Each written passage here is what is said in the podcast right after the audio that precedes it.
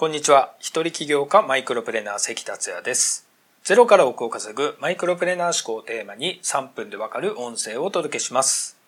いつも聞いてくださりありがとうございます。今回もやめで収録してます。やめに来てからずっと晴れてまして、3日連続で3キロランニングをしてます。あと、ダンベルの筋トレも始めました。午前中からそんな感じで動きながら作業をやってます。さて今回のテーマは本気の人は必見恵まれた時代の弊害をお届けします。今の世の中は選び放題です。食べ物や住まい服装髪型趣味学校職業ビジネスなどなど何でも選択できますよね。とても豊かですし自由です。恵まれているいい時代だと思います。しかしこのような恵まれた時代は前日した通り選択肢が多いために弊害が出てきます。それは選択肢が多すぎて迷いに迷った挙句結局何もしないということです。例えば旅行に行きたいなと思う人が旅行先を選んでるうちに情報が多すぎて途中で面倒になり探すのをやめてしまい旅行に行かなかった。カメラを買おうとして機能や性能などいろいろ見て選んでたら今すぐはいらないし最新型が出てからでいいやとなって結局買わなかった。という感じです。ただこのような例のように人生にさほど影響を与えてないことなら弊害というほどでもないかもしれません。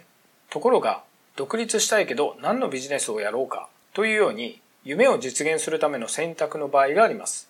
この場合は十分に注意しなければなりません。それは迷いに迷って結局何も行動しないという最悪の結果になるかもしれないからです。何も行動しないという選択は一生を台無しにしてしまいます。夢は実現しませんからね。これこそが選択肢が多いことによる弊害と言えます。しかし、これは選択肢が多いということだけで起こる問題かというとそうではありません。それは選択に迷う人は、そもそも余裕がある人ということでもあるからです。どういうことかというと、余裕がある人というのは別の言い方をすれば、ぬるま湯に使ってる人です。ぬるま湯だと早く選択の決断をしなくていいですし、最悪決断しなくてもいいという状態です。その状態にいつまでもいると本気になった時は時すでに遅し人生はなんて短いんだと気づくことになるでしょう。選択に迷ってもいい答えが出る保証はありません。それが最適な選択だったかどうかは後にならないとわかりません。例えばこれはいけると思って始めたものが全然ダメだったりこれはどうかなと思って始めたものがうまくいったりということはよくあることです。そのためやろうと思ったことがあったらとにかくやり始めることをお勧めします。僕もこのやめで新しいことにチャレンジを始めてます。一緒に前進して進化していきましょう。